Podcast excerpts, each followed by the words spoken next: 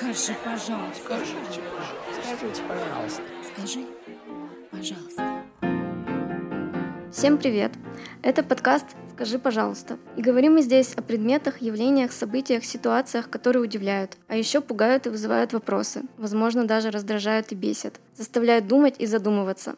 Меня зовут Анна Масленникова, я модератор и ведущая подкаста.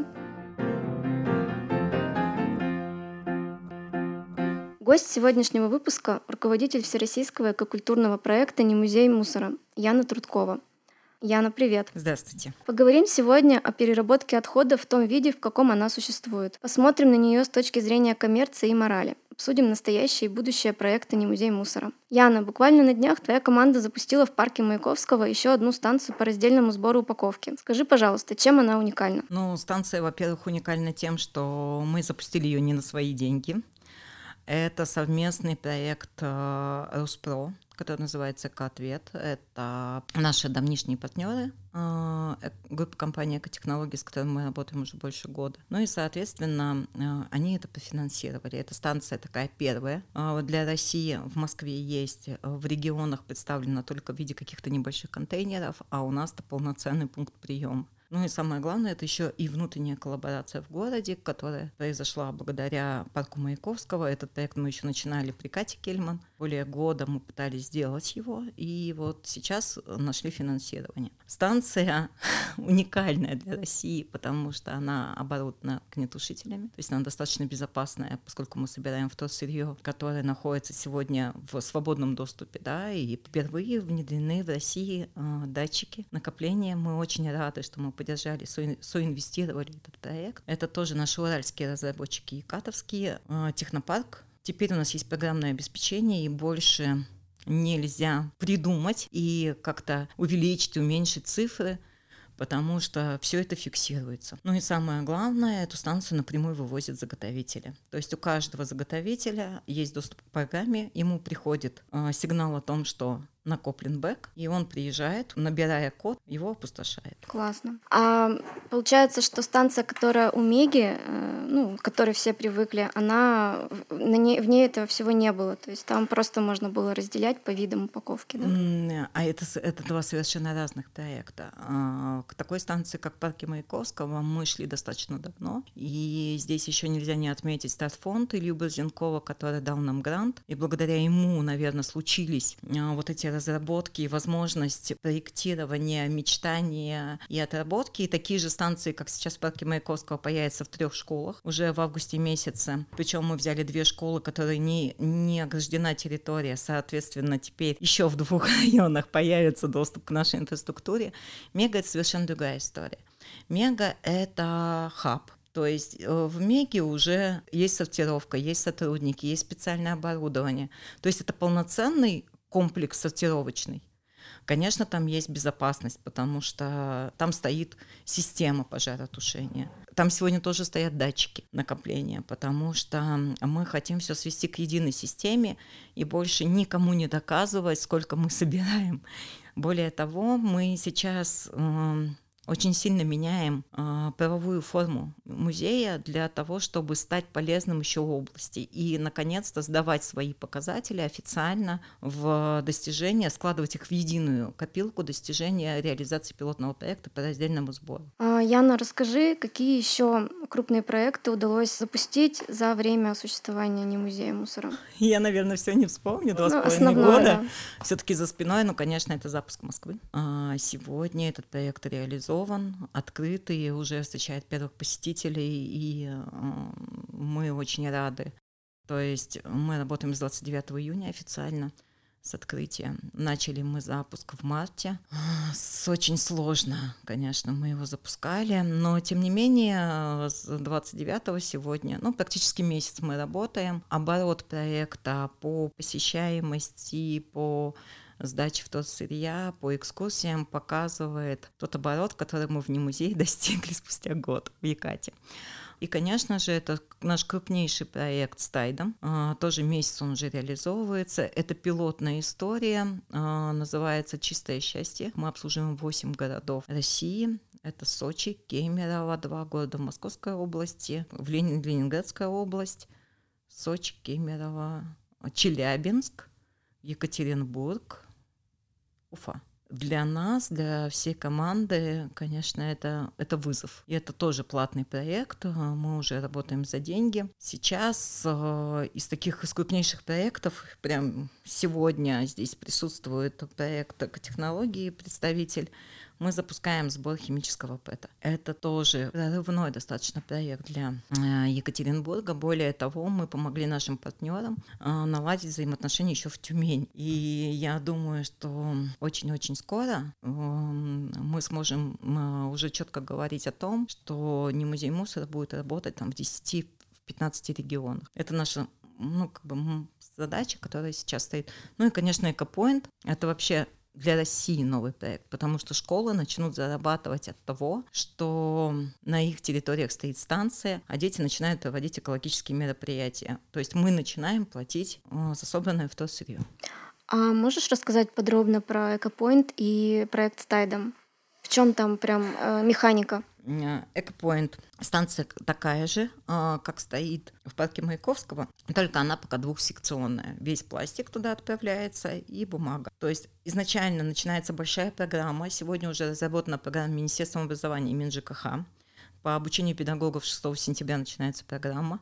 Мы с 1 сентября заходим в те школы, где стоит наша станция со своими образовательными программами. И э, после этого мы начинаем смотреть, как сдают в эту станцию вывозят заготовители.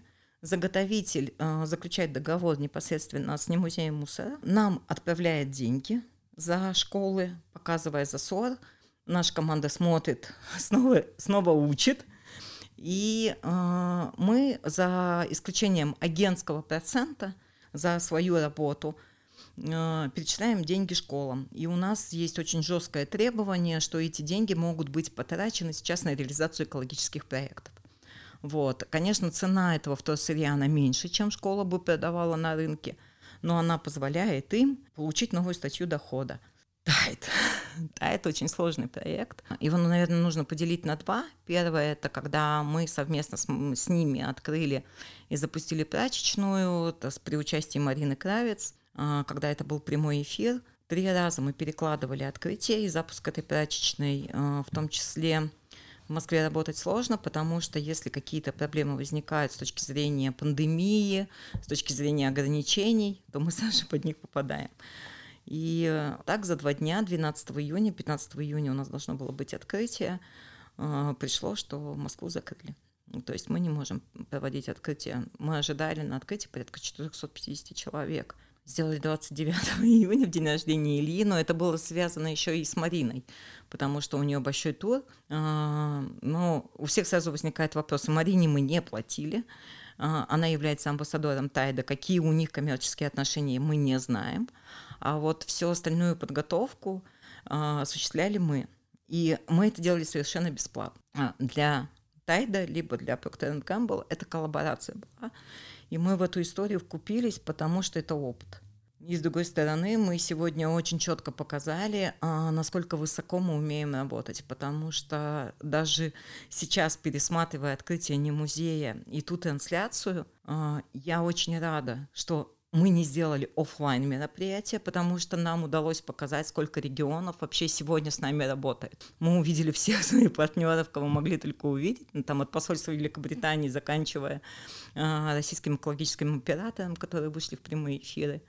И нам удалось показать, насколько высокий уровень организации мероприятия в, с Екатеринбурга, потому что все ждали, что мы устроим танцы деревенские с плясками. Вот. Эм, но это благодаря команде, конечно, получилось, потому что команда сегодня работает очень профессиональная. Ну а дальше тает, а дальше поехал э, сегодня трейлер по семи городам и он останавливается на две недели. Если я ничего не путаю, я могу перепутать там срок, на который он останавливается. Стирает, стиральные машины работают и вещи на благотворительность. Мы вкупились в этот проект Он пришел к нам, как и все проекты, очень нежданный и очень за короткое время он, кстати, сделан. По-моему, мы за месяц его сделали. Ну, с точки зрения подготовки, договоренности, нам нужно было, когда в Екатеринбурге все понятно, здесь мы можем спокойно обслуживать этот контейнер, а другие города, Сочи, там, Московская область. Это колоссальная работа команды, потому что нужно было выстроить коммуникации. Тем более в эко-среде не очень дружелюбно НКО друг друга принимают. А когда мы еще приходим как бизнес, нам все задают вопросы, там, вы бизнес, вы бабки зарабатываете, и мы с вами работать не будем. Вы и так, а, не музей, ну вот и делайте там сами, как бы не музей.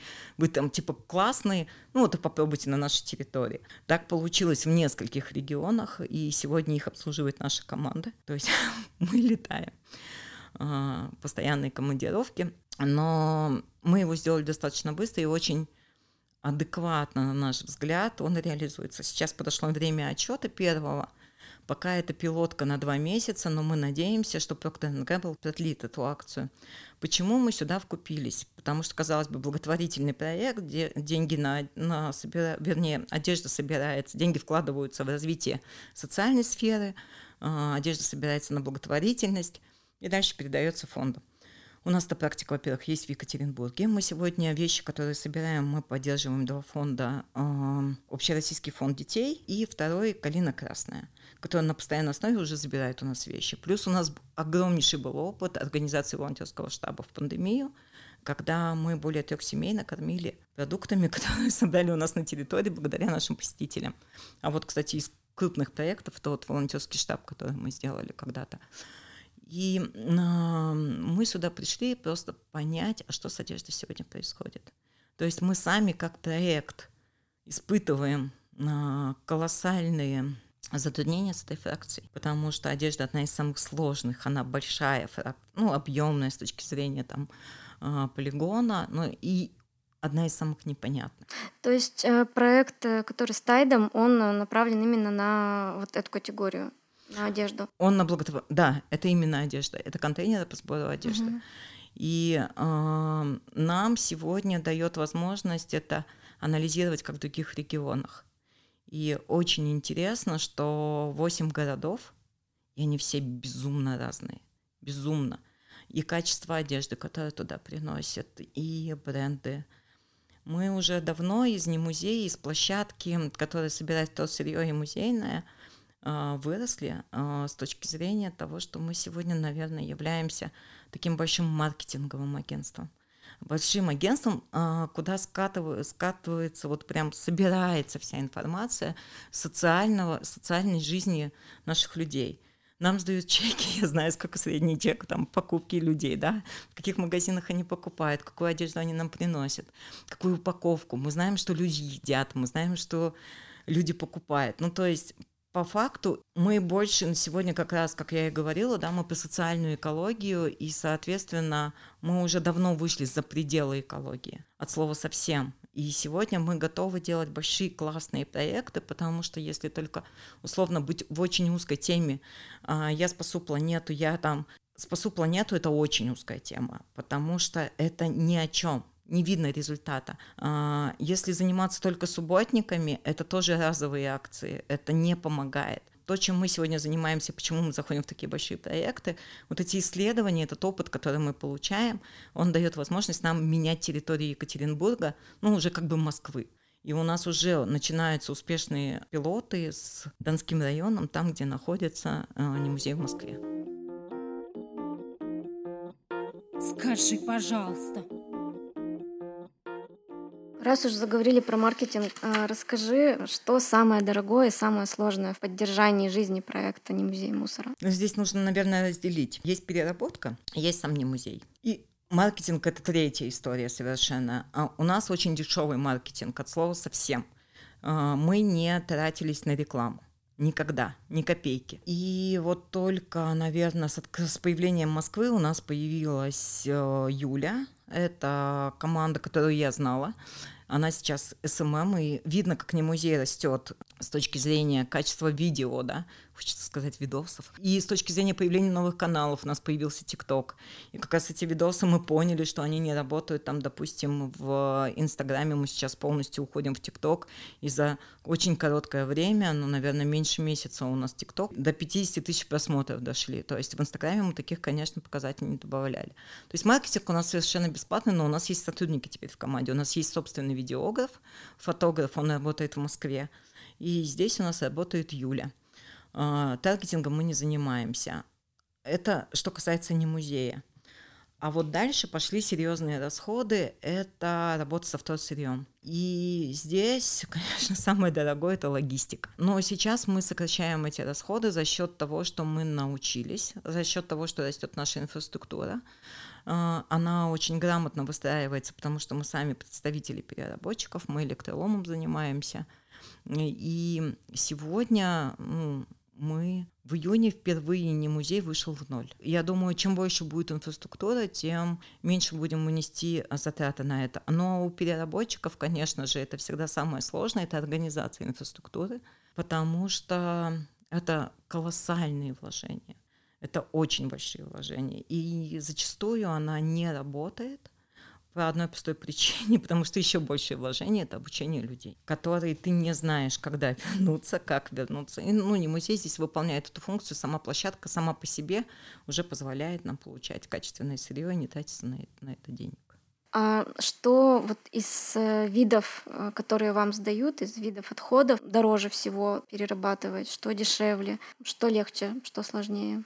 Мы же очень много собираем диковинных фракций. Это все тоже проекты, причем не, не уральские проекты, это заказы Москвы идут в регионы как раз для развития а, переработки пытаются понять, сколько можно собрать той или иной упаковки. А, допустим, если говорить про тайт, вот сейчас сбор, я могу сказать, что это многомиллионный проект. Очень дорого бренду обходится это. И это не только наши услуги это и услуги, и маркетинговых агентств, которые там пытаются, это, это и аренда магнита там и так далее. А, если говорить про то, что мы собираем, все фракции дорогие, потому что на Урале очень мало переработчиков. И, как правило, они не собирают миксовые фракции, несмотря на то, что у нас есть правила, да, какие-то. Мы такая прослойка между переработчиками и людьми мы стараемся сложные их требования, которые никогда не поймет обычный человек, который понимает макулатуру и не понимает М656, там, да, вот такие маркировки, ГОСТы. Вот наша задача взять их, свести между собой и качественно взять у одного, предоставив ему качественную услугу, и качественную услугу второму передать. Поэтому тетрапак самое дорогое сегодня. А, мы не собираем, конечно, такого объема, который хотелось бы для того, чтобы эта фракция когда-то для нас стала прибыльной. Мы собираем ее только вне музея для того, чтобы контролировать ее чистоту, потому что он требует большого накопления. До этого мы копили год, чтобы зайти частью в общий объем одного из наших друзей, партнеров э, компании совершенно из другого города заготовителя, зайти в их объем и увезти это в Липецк, потому что наши бы две тонны никто не взял.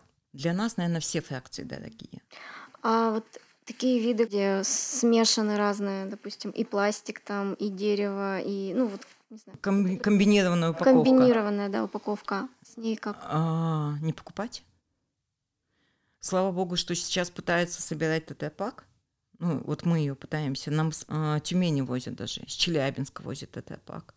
Люди просто едут и везут, потому что никто его не собирает. А дальше мы его в Липецк отправляем а с остальной упаковкой все еще сложнее. А, очень а, сильно сегодня развито многообразие китайской упаковки, которая даже а, мы все больше и больше там, допустим, сталкиваемся, ребята к нам просто приходят, которые консультанты работают, восьмерка появилась, которая визуально похожа на двойку. Но она идет китайская, и у них маркировка 8. И вот эти многослойные упаковки, Понимаете, для того, чтобы она перерабатывалась, необходимо организовать ее сбор. Ее необходимо вычленять на МСК. То есть не музей, это ну, это песчинка а, в такой большой отрасли по сбору и сортировке. И сегодня у регионального оператора есть МСК, это большие линии, да, и а, упаковка должна быть узнаваемой, чтобы кто-то взялся за ее переработку. Под бутылку легко отличить человеку, когда там на скорости 10 км в час катится линия. А, двойку, четверку тоже примерно уже легко. Вот ПНД, там ПВД отличить, ее много поэтому она быстро становится узнаваемой, а многокомпонентную нет. Никто не будет делать химический анализ и тем более кидать ее в общее оборудование, потому что поэтому на нее не обращают внимания. Поэтому нет смысла ее просто покупать. Нужно предотвратить это на стадии покупки. Яна, скажи, пожалуйста, а сколько своих денег, ну, вы с Ильей или там твои, э, вы вкладываете в проект? Или все, или все-таки все завязано на партнерстве с Хорошо, компанией? что не видно, да, тут можно плакать, можно только всклипывать. А, не музей мусора на сегодняшний день наших личных вложений. Но это нужно понимать, что это личные вложения Ильи, оборотка с основного бизнеса и прибыль основного бизнеса. На сегодняшний день это порядка 26 миллионов. Это какой, за какой период? За два года это, это только не музей. Если брать инфраструктуру, которая сегодня у нас есть в Екатеринбурге, если все вместе к 80 подходим спокойно, а, Москва на сегодняшний день порядка 16, наверное, 20 миллионов. Ну, и того где-то 120 миллионов можно оценить спокойно весь проект за, ну, три года скоро будет. Э, в ноябре мы впервые начали думать в эту сторону. Ну, вот, вот такая сумма. А вот ты сказала, что в рекламу вы деньги не вкладываете. И при этом аудитория достаточно большая. То есть люди, которые знают про не музей, даже среди моих знакомых, ну, это очень много. Практически все, все мое окружение, все в курсе, что это за проект как это удается, то есть э, ни баннера большого, какой-то там растяжки. Э, я даже когда пришла в офис, э, чтобы пообщаться по поводу записи подкаста, я не сразу нашла, где вход. В офис или в сам не музей? В сам не музей. Ну, сарафанное радио. Основная задача нас, как партнеров, в том, чтобы брючить команду. Команда может рассказать, как мы вот очень жестко я отношусь э, к тому, как оказываются услуги внутри проекта.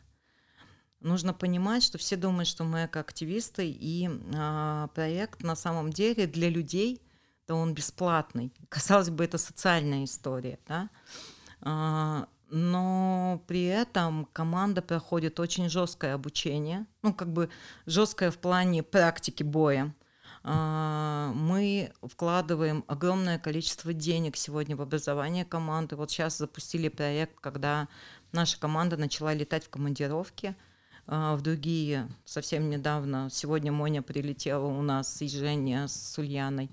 Мы собираем две команды, московскую и якатскую, вырывая их из повседневной жизни – и отправляя на производство. Мы ездим сами по другим проектам. Мы, наверное, точно порядка 10 миллионов с Ильей за два года потратили на свои проекты, ну, на свои поездки. И сейчас мы вкладываемся в команду.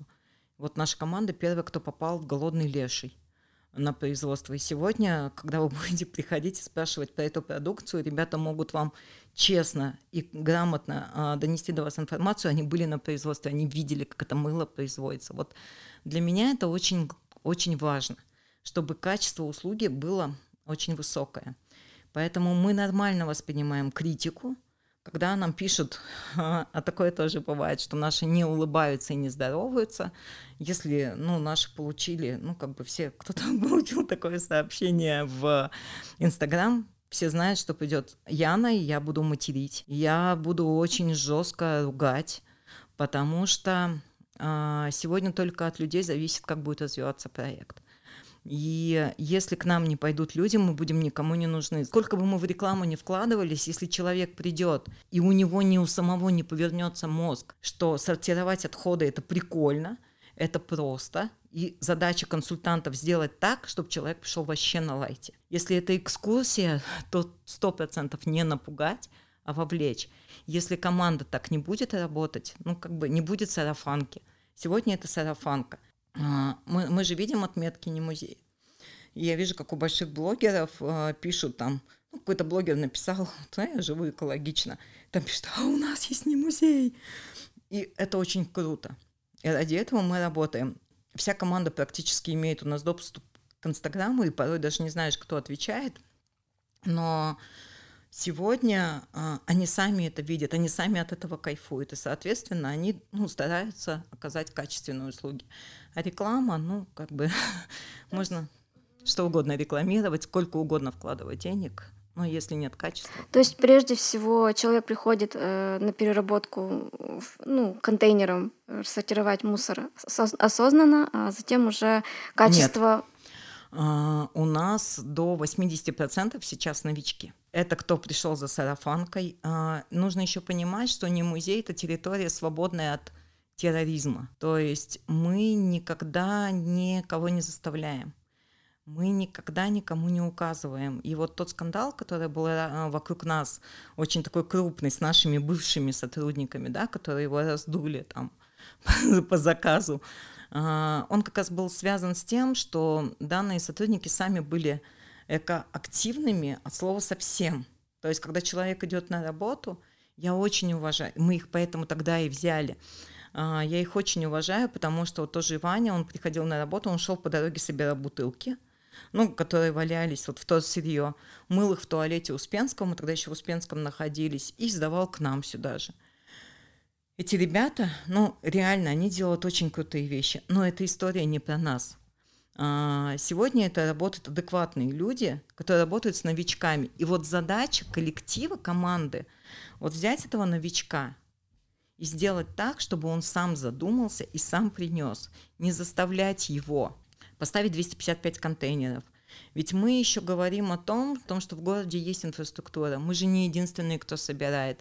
Да, мы не поддерживаем акции. Я не поддерживаю лично акции разовые, да, и меня за это часто ругают.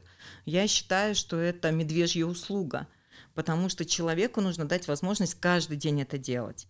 И, может быть, поэтому в этом успех не музея, потому что с 10 до 8 мы работаем, и даже этого времени людям мало. Хоть кто-то хочет в 8 утра приносить до работы, кто-то, наоборот, хочет в 10 утра приносить.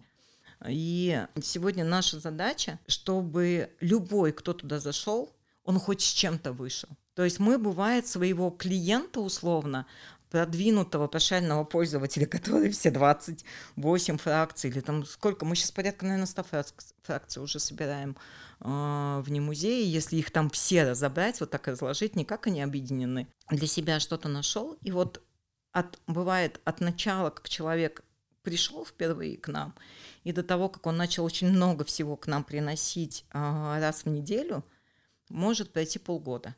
Наша задача его вырастить. Поэтому переработка здесь вообще не главное. Кстати, насчет того, что люди идут там с 8 утра до самого позднего вечера, сама убедилась в этом, а, когда была там э, у вас э, в не музее, был какой-то концерт уже, то есть, в принципе, офис закрыт был, но люди несли, там уже время было десятый час, они все шли с этими пакетами, вот, и просили, чтобы их пустили и дали им там рассортировать. Да, больше скажу. Мы вчера станцию Маяковского только открыли. За вчерашний день ее посетило 200 человек. И э, мега наполняется, закрывается музей, начинает работать мега. То есть мега это вообще, там же круглосуточный доступ, и за ночь накапливается очень много. То есть мы сегодня видим, за что мы себе можем аплодировать стоя, за то, что мы раздельный сбор внесли в обыденную жизнь. У нас вся инфраструктура выстроена так, что человек, любой человек в удобное для себя время может сдать свое вторсырье. А сейчас мы еще и будем в 20 магазинах. Плюс мы начинаем поддерживать такие проекты, которые, вот как «Вещи добра», да. Сейчас мы готовим большое предложение для Дениса, чтобы включить мы уже в парке Маяковского, где у него стоят контейнеры, мы просто убрали одежду. Просто для того, чтобы не отбирать а, у него своих клиентов. Ну, это тоже клиенты, пускай он НКО, но это клиенты которые, а, благодаря которым, если мы их будем раздирать, мы не выигрываем на этом, у нас нет таких объемов. Получится, мы разобьем два объема, а Денис единственный вот на территории, кого из социальных проектов я очень сильно уважаю, потому что он также глубоко смотрит, как и мы, он попадает в наши ценности полностью, и он мечтает сделать переработку. То есть он взял одну фракцию и прям углубляется, углубляется. Он тратит колоссальные деньги, э, на мой взгляд. Я не знаю, сколько он тратит, просто он был у нас на открытии, рассказал о своих планах. Он уже ездит в Китай, он пытается найти, как перерабатывать это все.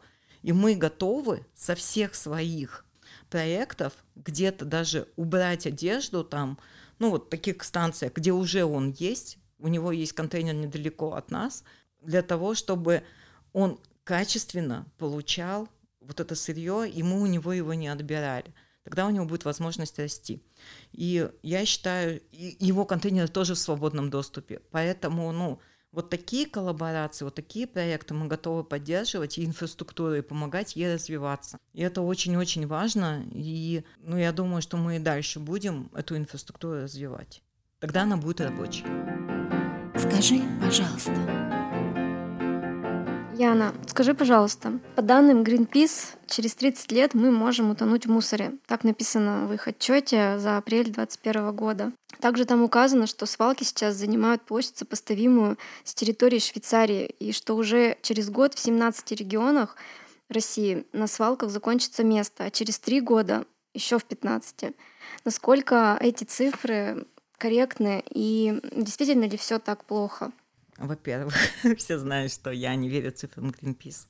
И у меня есть четкое обоснование, а, потому что это проводят волонтеры, которые действительно очень далеки, и это субъективное мнение. А, у нас у каждого своя оценка, много или мало. Так, например, нам часто звонят и говорят, вывезите у нас 110 килограмм пластика мы говорим, откуда? Они говорят, дома накопили. А мы понимаем, что 110 килограмм, чтобы нам накопить, это надо заложить весь наш склад, сложить его в мешки, еще утрамбовать э, в немузее мусора. И ни одна квартира, ну, как бы я не знаю по площади такие квартиры, вообще человек, который готов столько накопить и, и чем это вывозить а люди просто могут сложить это в мешке и принести нам спокойно. Поэтому эти все данные субъективны. Более того, они говорят о свалках. Давайте не будем путать свалки и полигоны. Проблема с полигонами сегодня есть. И э, один из самых главных вопросов, почему работает не музей мусора на территории Екатеринбурга в плотной связке с региональным оператором, хотя нас все считают конкурентами, да, по факту мы вытаскиваем то, что стоит денег с помощью людей – и забираем у рекоператора, потому что он может это продавать тоже так же.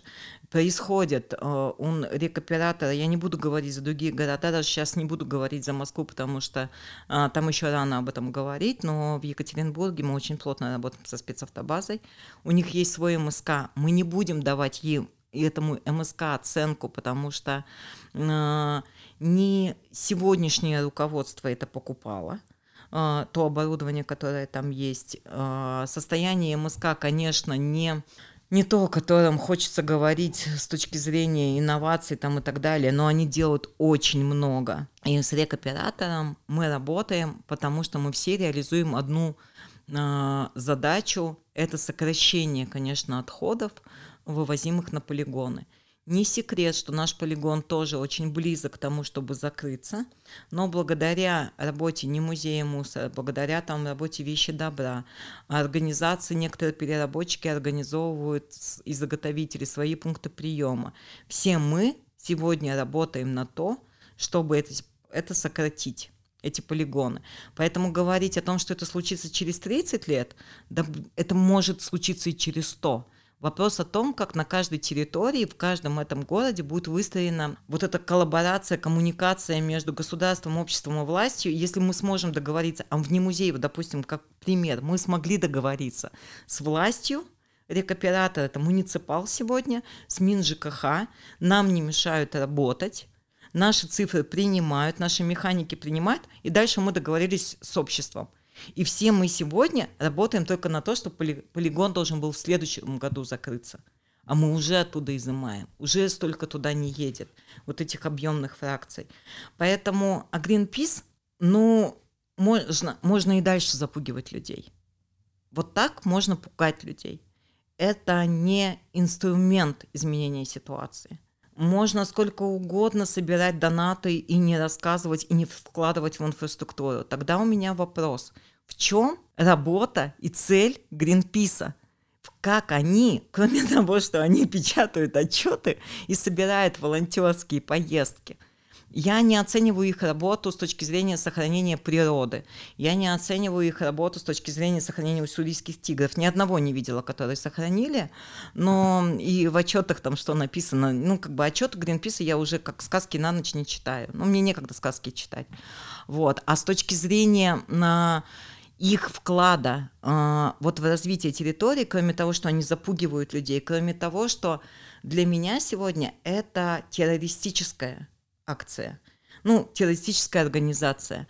Потому что люди, которые впервые слышат такие вещи, сегодня уже реально психологи работают с людьми, у которых возникает экологическая тревожность. И мы таких людей у себя на территории видим, когда приходят, смотрят на кита, который вообще был с точки этот проект был создан арт-объект не для того, чтобы запугать. Я поправку сделаю. А, кит э, нарисован в музее мусора в Екатеринбурге. Да, он появился не сразу, потому что мы категорически против, на немузе... в немузее запрещено рассказывать о том, что мы все погибнем от мусора, о том, что мы в этом захлебнемся. Запрещено. Кит появился а, когда об этом, ну, то есть ты видишь, 10 тысяч человек через нас проходит еженедельно.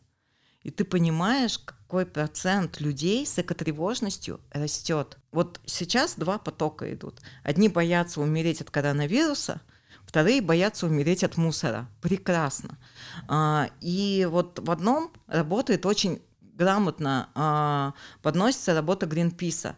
Если вы такие, ну, как бы честные, такие классные, ваши... Зачем вы даете рекламу тогда своим акциям? Зайдите, каждый второй в Инстаграме сегодня получает, а, мы все сгорим, Якутия умирает, скиньте денег.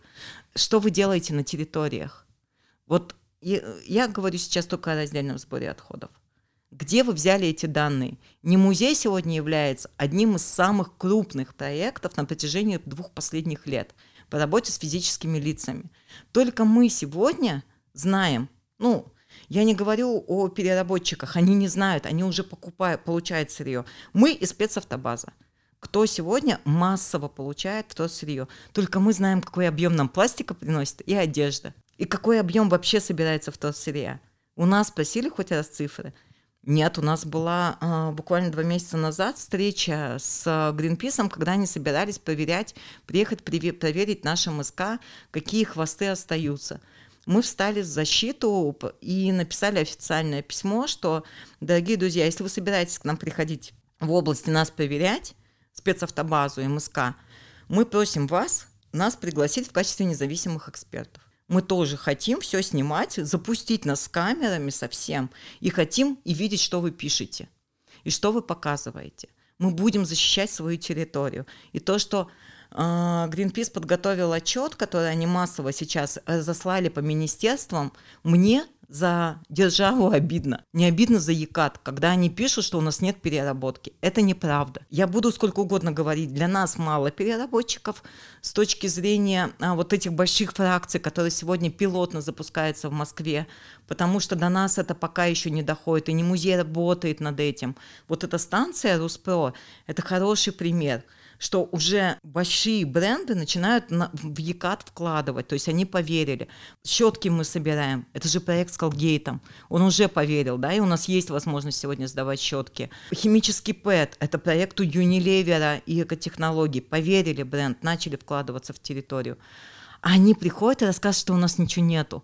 И, соответственно, наша отрасль переработки, нас Екатеринбург просто вычеркнули из а, большой системы расширенной ответственности производителей. И все деньги на развитие, все заказы даются в Москву, у нас же нет переработки, а наши, нашим попадают только крохи. Мы когда сами в этом начали участвовать, мы понимаем, ну вот у нас честные партнеры экотехнологии, мы понимаем, что они тоже зарабатывают какой-то процент да, на нас. Но есть партнеры, которые нам предлагают одну пятую от стоимости, реальной стоимости работы. И мы тут, извините, блин, как бомжи, за очень низкие деньги пытаемся развивать свою историю. Поэтому Гринписа просто так мы сюда не пустим. Э, сто процентов мы будем рассказывать о том, что эти цифры, я опять говорю, про переработку, про пластики. И сегодня вот это датчики, оборудование, которые встали, это возможность нам давать аргументы в пользу защиты территории чтобы наши переработчики развивались. Сегодня создан союз переработчиков. Я пока не говорю о качестве этих предприятий. Им тоже надо расти. Не музей тоже не стал таким классным – кто вспоминает нас два года назад, извините, это была свалка. Ну, такая экспозиция была как свалка, экспонатов не было. Люди не, зна не знаем, что говорить, куда сдавать. Мы там боялись вообще там говорить, куда мы сдаем. Нас обвиняли в том, что мы э, скрываем, там на полигоны вывозим. Сегодня, сегодня попробуйте нас обвинить, да за нас люди встанут.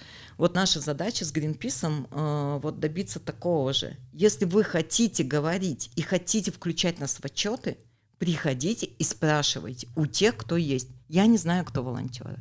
Я не работаю ни с одним волонтером. И какие цифры они дают, и как их проверить, самое главное – это большой другой вопрос. Смотри, получается, на самом деле большая статистика, да, у вас есть по переработке, да. столько, сколько сдают, есть подготовленная команда. Расскажи подробнее про просветительскую деятельность, про лекции, которые вы устраиваете для, для аудитории, кто их посещает, какие направления есть просветительские. Слушай, ну вот то, что сегодня вне музея происходит, там просветительские какие-то проекты, я уже мало могу что сказать это уже прям самостоятельная работа команды. Могу сказать одно, что, а, конечно, наша основная аудитория сегодня, и за счет чего мы уже живем, это экскурсии. И вот именно с этой командой, которой удалось добиться качественных образовательных экскурсий, а, мы в июне впервые вышли в плюс, несмотря на то, что школьные а, экскурсии, ну как бы школа закончилась, идут лагеря, и у нас запись на месяцы вперед. Музей открыт бесплатно для всех. То есть ты можешь заходить и сам смотреть. Но а, если ты, человек хочет вникать и получать знания, а, здесь деньги. И, конечно, мы а, на летний период сделали большие скидки всяким лагерям, чтобы они могли, ну, условно вытащить этот бюджет. А, то, что внутри наполняется мероприятие, команда наполняет, я уже не знаю. Я просто вижу отклики людей. Не на все мероприятия приходят. Это пилотка. Мы постоянно пробуем а, мы постоянно ищем, что людям интересно. Мы экологию уже давным-давно раздвинули из переработки отходов. Экология – это личный бренд. Экология – это умение отстаивать свои аргументы. Экология – это любовь к себе экология – это любовь к близким. Поэтому у нас уже получились, появились психологи. А, у нас а, на сегодняшний день есть мастер-класс по психологии. Это, опять же, связано с экотревожностью. Есть а, уже сегодня экскурсии, образовательные большие проекты для компаний. Не секрет, что мы уже учим Сбербанк. Не секрет, что мы сегодня работаем с очень серьезными. Ну, сейчас прорабатываем образовательные проекты для таких компаний, как «Магнит», а, Икея, к нам спецавтобаза приходила учиться. То есть мы своей работой доказали, что это рабочие вещи. И они очень сильно отличаются. Мы не не стоим а, в очереди за а, премией «Лучшее образовательное учреждение». И ни в коем случае не хотим отнимать хлеб у школы. Наша задача сегодня добавить практикой и дать возможность потрогать руками. И сегодня наша, ну вот еще, кстати, один из таких проектов мы запустили на территории оборудования по переработке крышечек. Теперь у нас есть полная линейка. Ребенок может прийти сортировать крышечки, а дальше измельчить, издоробить, да, получить флекс и в конце концов получить ну, где-то он там значок не музей мусора, который вот мы впервые запустили несколько дней назад. А сколько детей приходит, там, не знаю, еженедельно? А, Если просто... не брать э, периоды каникул, просто стандартные периоды. Так, стоп, э, они одинаковые периоды. Э, то есть мы не различаем уже каникулы, не каникулы. Поток всегда одинаковый. Э, последний отчет, который я брала у девочек за июнь, готовясь к нефоруму, тысяча детей Ну, в среднем экскурсия по 20 человек, разделите, вот вы получите порядка 100 экскурсий мы проведем. Порядка 100 это в какой период? За месяц. Да, это в среднем посчитать. Суббота-воскресенье, как правило, мы не берем экскурсии большие. Это бывает до 6 экскурсий в день доходит. Это групповые экскурсии по 20 человек. А еще пораспрашиваю про аудиторию не музея, кто приходит.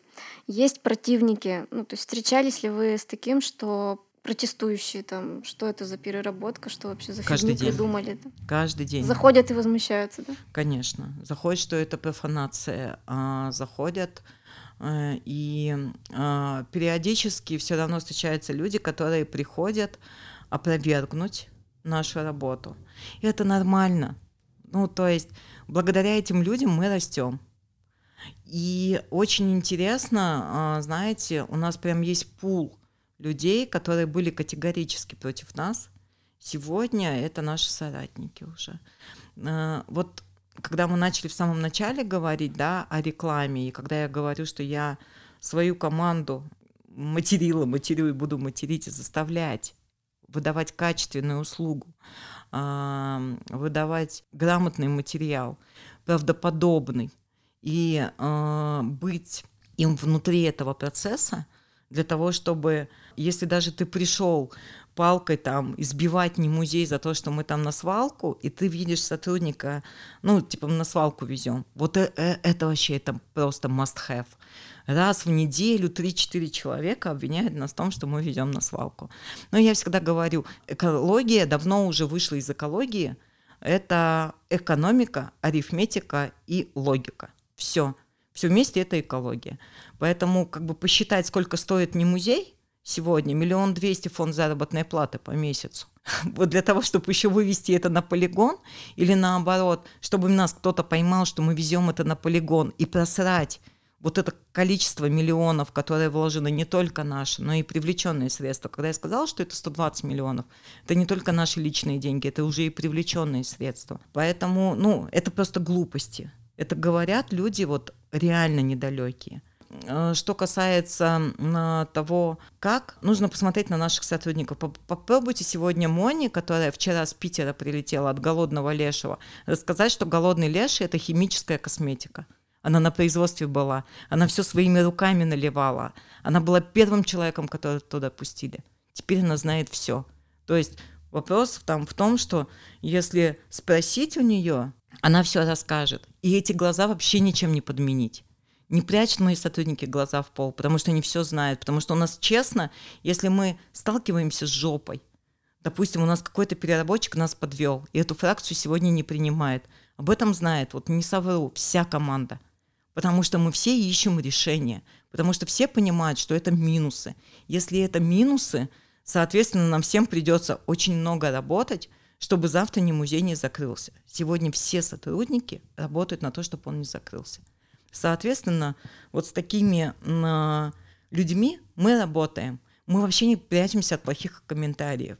И когда я вижу, на- когда в Инстаграме задают вопросы вот такие провокационные, я отвечаю сама и прям подписываю. То есть я пишу всегда с уважением Тыткова. Раньше мы боялись, раньше я плакала в подушку. Сейчас уже сложно меня заставить это делать.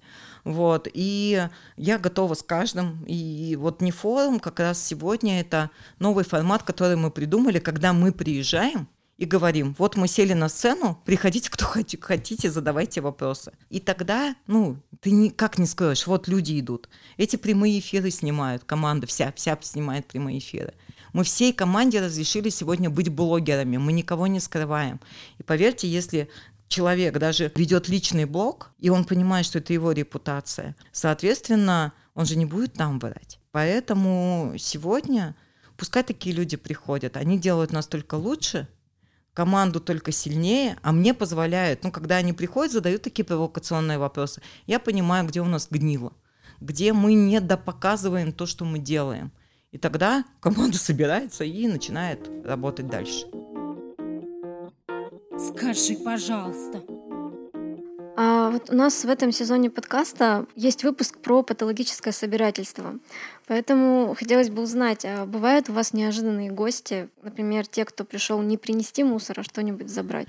У нас работает э, магазин, не магазин, где мы стараемся дать вторую жизнь. И таких людей очень много приходит. А, например, очень а, к такому, наверное, относится наш буккроссинг когда люди впервые столкнулись с тем, что это бесплатно, им кажется, что это закончится, потому что мы сегодня единственный проект, который это делает бесплатно в таком объеме. То есть мы не вытаскиваем книжки какие-то дорогие, все можно найти, то, что приносит, то и можно взять. Допустим, там та же сборка и собиратор это, это все продают. И первое время, не представляете, там сумками выносили, потому что думали, что это закончится. Сейчас уже за, за год привыкли к этому. И ты периодически видишь человека, который заходит с этим, в смысле своя цена? Все там, давайте, давайте, давай. Ну вот, начинают сумки набирать. А сегодня уже э, потом, когда они начинают работать, ну, условно сталкиваться с ним музеем, они понимают, что эту, эту возможность у них никто не заберет. Вещи с каждым разом становятся все лучше. Настя все лояльнее, потому что у нее там за счет того, что растет магазин, ей не надо там условно постоянно торговаться с э, ребятами, которые там за свою цену покупают. И еще мы видим вот этого патологического собирательства, мы видим другую сторону, когда кто-то из родственников борется с этим дома. Сколько вещей с бирками, вообще со всякими сервизов всего. После свадеб сколько приносят. Здесь, наверное, лучше прям команду позвать, и они расскажут, как на самом деле это происходит. Ответят там на любые вопросы и по людям, и всем остальным.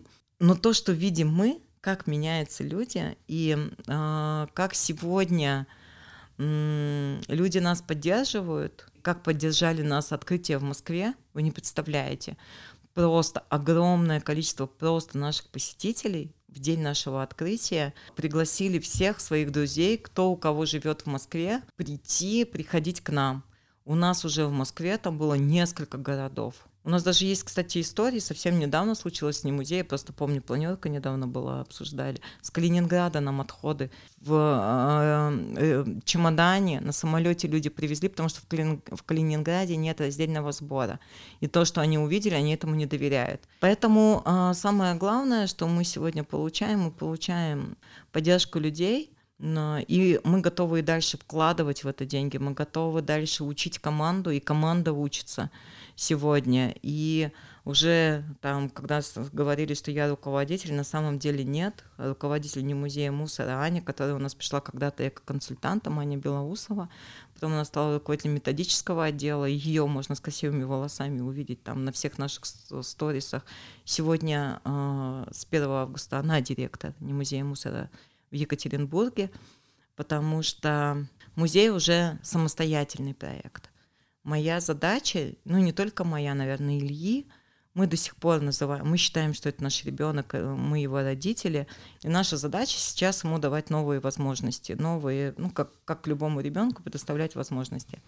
А то, что мы видим вокруг себя, невероятно, конечно, когда ты видишь, и сегодня почти 21 тысяча человек подписчиков только в Инстаграме, ни один из них не куплен, ни один из них не приглашен, и уже сегодня порядка, наверное, 600 человек за месяц в Инстаграме Москвы.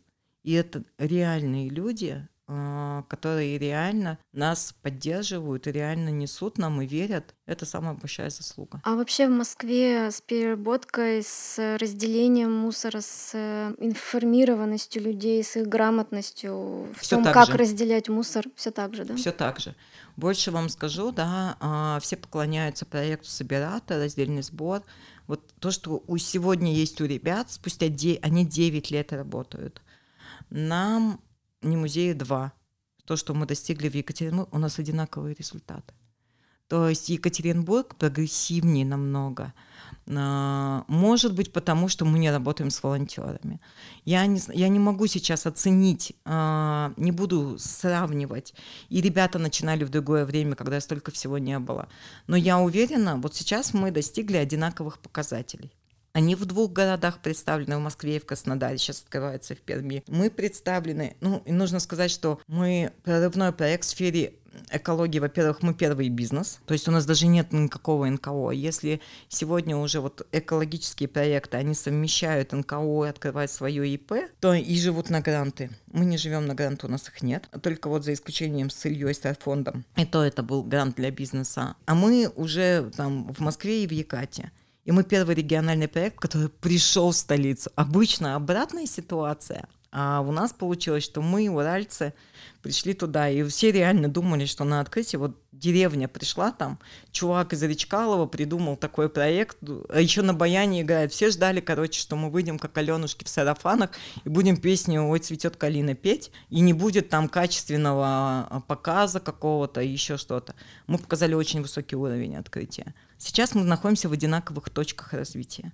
Мы за три года, а не за девять. Я не беру, почему это случилось. Может быть, мы более в прогрессивное время начали это делать. И как будет двигаться дальше, вот, вот в этом триллере мне интересно участвовать. Сейчас я считаю, что мы, мы конкуренты, очень крутые конкуренты. Это не говорит о том, что мы будем друг другу станции поджимать, э, поджигать или будем друг другу пихать. Мы с оператором работаем у нас на территории Екатеринбурга но я вижу, как мы друг у друга подсматривая, как растут и меняются проекты.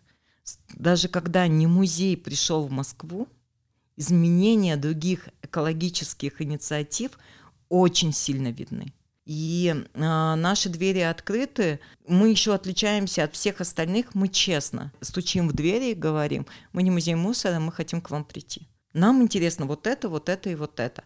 И мне хотелось бы, чтобы сегодня и к нам так приходили. Пока к нам приходят, скрываясь под обычными посетителями и списывая наши технологии. Поэтому мы участвуем в этой конкурентной борьбе, она нам интересна. Это здоровая конкуренция, где каждый выигрывает только тем, как он сегодня выстроит экономику и как он выстроит взаимоотношения с клиентом ну, мы называем своих клиентов прихожанами, потому что к нам все приходят э, отпускать грехи перед матерью природой. То есть у нас прям реально приходят, отправили, а, все, это даже в Инстаграме можно посмотреть, да, в сторисах, а, все там, можно спокойно идти, жрать доставку.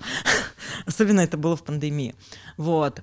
Сегодня каждый из нас борется э, при том, что мы все условно занимаемся образовательными проектами, каждый из нас борется за каждого человека. Потому что каждый человек, который приходит к нам в проект, приносит нам то, что нам помогает расти. Это в то сырье, которое мы сегодня продаем, деньги на развитие идут. А, и, соответственно, мы можем влиять на территорию, сдавать какие-то показатели, тем самым получать какие-то преференции. Дальше они нам приносят количество подписчиков, мы можем уже сегодня продавать охваты. За теми проектами, за которыми стоит большое количество людей, туда начинают приходить бренды. Если они видят, что у нас на территории Екатеринбурга вовлечено большое количество сообщества, почему мы начали считать людей? Мы были вынуждены это делать, чтобы доказать, что Екатеринбург достоин вливания денег. Потому что деньги вливаются в развитие инфраструктуры и в количество людей. Никому не интересны пустые баки, никому не интересны грязные баки. И я думаю, думаю, что мы в этой конкуренции еще поучаствуем. Сегодня наша задача стать лучшими. Мы сейчас лучшие, мы это не скрываем. Мы этим гордимся. А, мы научились о себе рассказывать, мы научились себя хвалить, и ежедневно мы получаем тысячи сообщений от других экоинициатив, о том, что мы для них пример для подражания, о том, что они хотят приехать к нам и взять у нас какие-то механики.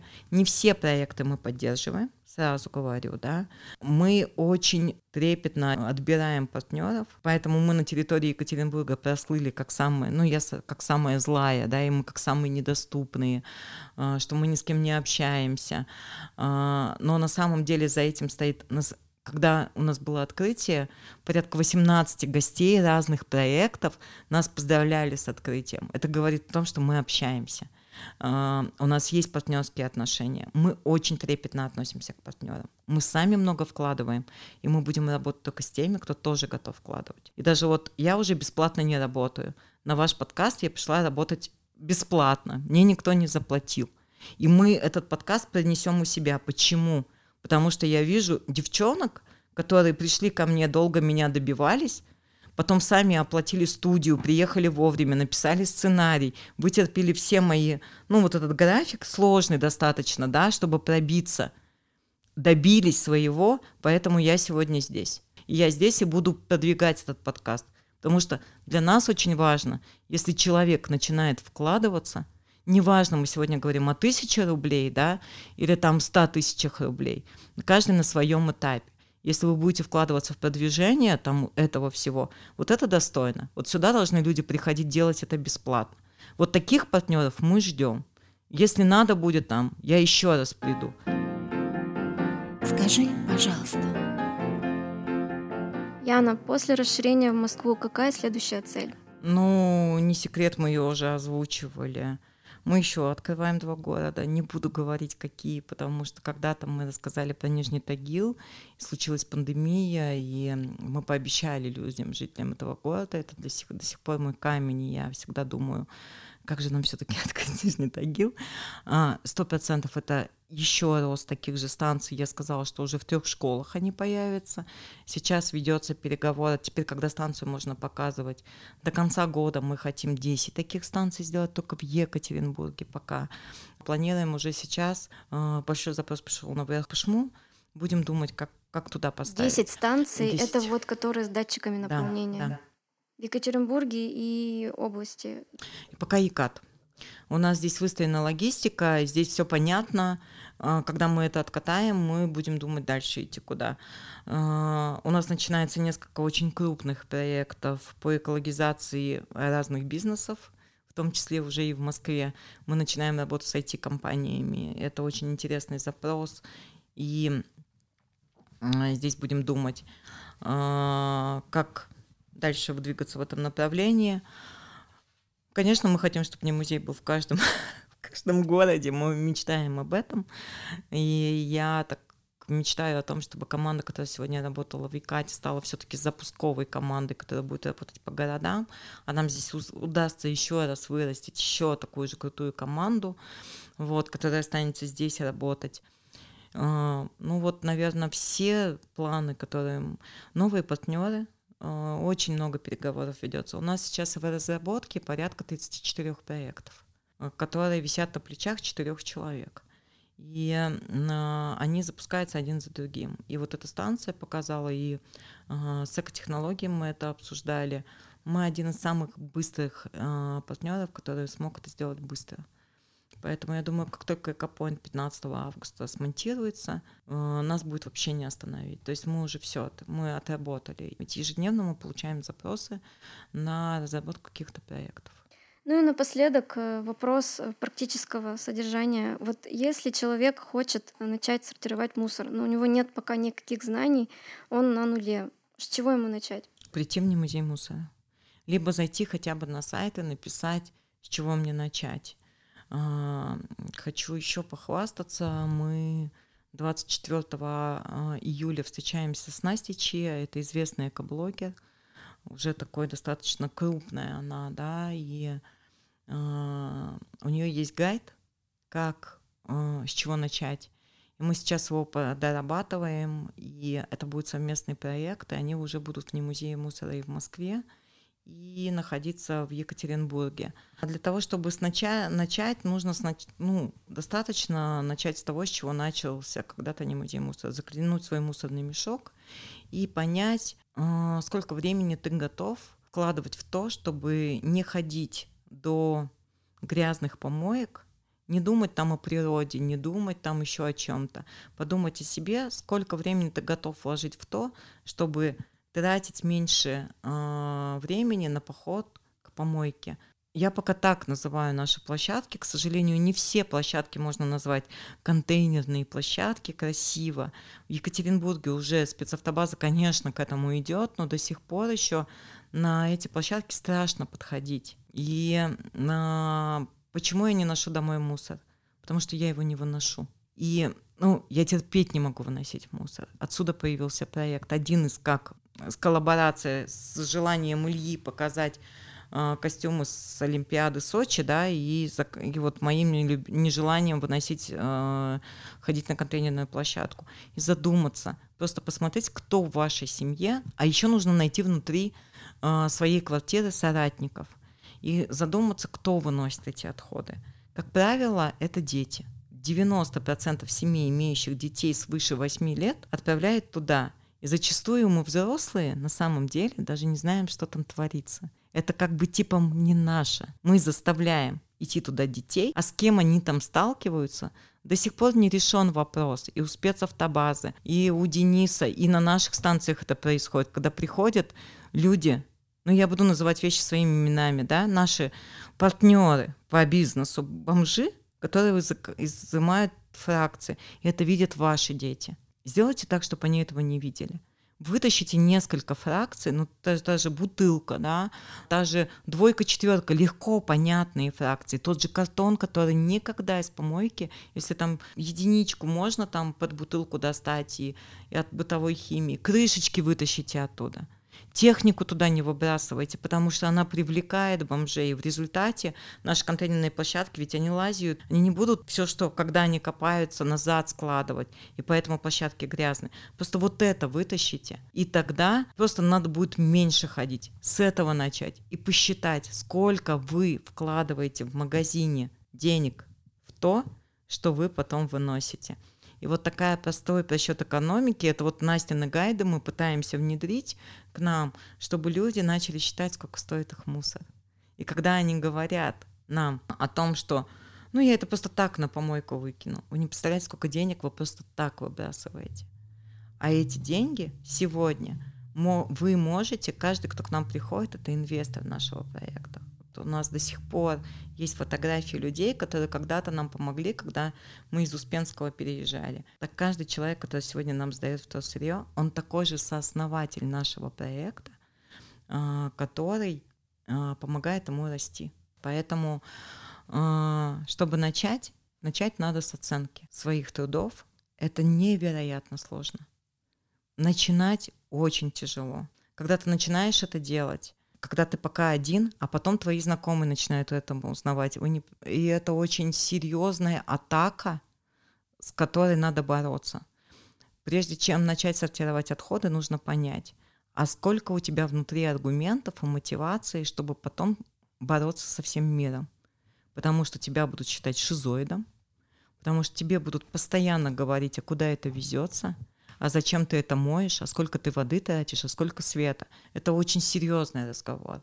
И люди должны это знать, просто ну, как бы ссылаться на что-то, не на отчеты Гринписа, как мы уже поняли, да. И просто нужно оценить, потому что очень многие ломаются. Особенно, когда ты э, живешь, там, допустим, э, родители платят, да, или ты как-то коммуналка начинает дорожать, или когда ты вынужден еще платить за вывоз мусора, даже если ты уже на помойку не ходишь. Начать понять свои сильные и слабые стороны.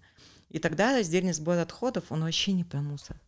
Он про появление очень качественного внутри очень жесткого стержня э, для у человека – и очень жесткой мотивации, и очень жестких изменений. Сегодня человек приходит не музей, выходные. Если ты хочешь начать сортировать отходы, приходи в выходные. Всегда.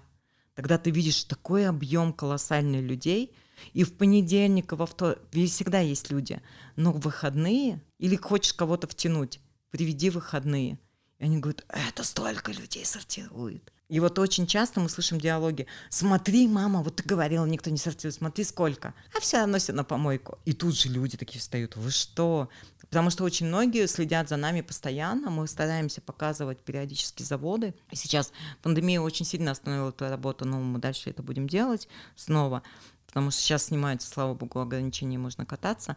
И вот нужно пойти в не музей и там уже понять, когда ты увидишь, что ты уже среди своих. Просто даже если ты одной какой-то мыслью зацепился и увидел себе подобных, ты начинаешь... Стадное чувство у нас никто не отменял. Это русский человек. И я думаю, что что бы тому ни говорил Greenpeace, наоборот, к 30 году будет такое вот сейчас есть патриотическое чувство, да, оно возникает когда? Когда у нас щелкает что-то больно. И я думаю, к 30 году а, отходы, ну, раздельно собранные отходы, это станет а, сейчас хватают за руку тех, кто хочет раздельно сортировать, считая их дебилами. к 30 году будет наоборот. Ну что, однозначно из традиционно стрёмной в нашей культуре темы с плохими коннотациями мусор э, постепенно становится сырьем, прежде всего, э, основой для создания чего-то нового. Это больше не грязное, вонючее что-то, о чем не принято вообще говорить. И постепенно к нам приходит понимание того, что планета не резиновая и мусор куда-то нужно девать. Конечно, за это, за все огромное спасибо эко-волонтерам, Яна, спасибо тебе большое за беседу, за то, что поделилась своим профессиональным и личным опытом, за экспертную оценку. Спасибо всем, кто слушал подкаст. Оставляйте свои комментарии, ставьте звезды. Это очень важно для продвижения подкаста. Всем пока. Всем пока, спасибо поддерживайте этот подкаст, потому что какими колоссальными усилиями сегодня удалось вытащить как меня спикера. Я думаю, что я не единственный такой спикер, только за это надо поставить там звезды, да, надо ставить? Став, ставить звезды. Все, всем пока.